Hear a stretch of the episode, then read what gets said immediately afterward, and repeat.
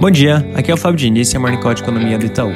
Começando pelo lado internacional, hoje mais cedo foi divulgado que o Reino Unido aprovou a utilização da vacina desenvolvida pela AstraZeneca em parceria com a Universidade de Oxford. Lembrando que por lá a vacinação já está em curso com a utilização da vacina da Pfizer. É importante mencionar aqui também que essa vacina da AstraZeneca é particularmente relevante porque vai ser distribuída para uma série de países emergentes, incluindo o Brasil. É, outro fator positivo é que ela é uma vacina mais barata e tem um processo de armazenamento mais simples do que a da Pfizer.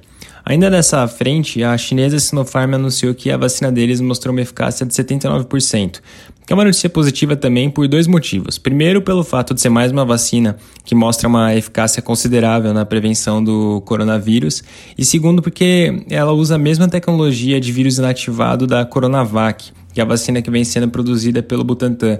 Então é possível que o resultado da, de eficácia da Coronavac fique num patamar próximo a esse.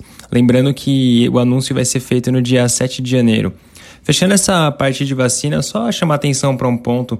Até o presente momento, o processo de vacinação nos Estados Unidos tem progredindo, vem progredindo em um ritmo mais lento do que esperado. Importante acompanhar como esse ritmo vai evoluir nas próximas semanas. E sem dúvida é um tema que vai ser bem relevante de acompanhar no começo do ano que vem.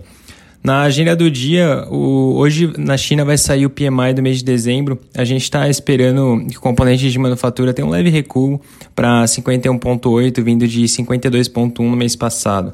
A medida das expectativas do mercado é de 52. No Brasil, o noticiário do dia está bem vazio, não traz grandes novidades. Só uma menção rápida nessa frente do vírus. Ontem o Ministério da Saúde afirmou que a vacinação deve começar em âmbito nacional entre o dia 20 de janeiro e 10 de fevereiro. Lembrando que esse prazo é condicionado à aprovação da Anvisa.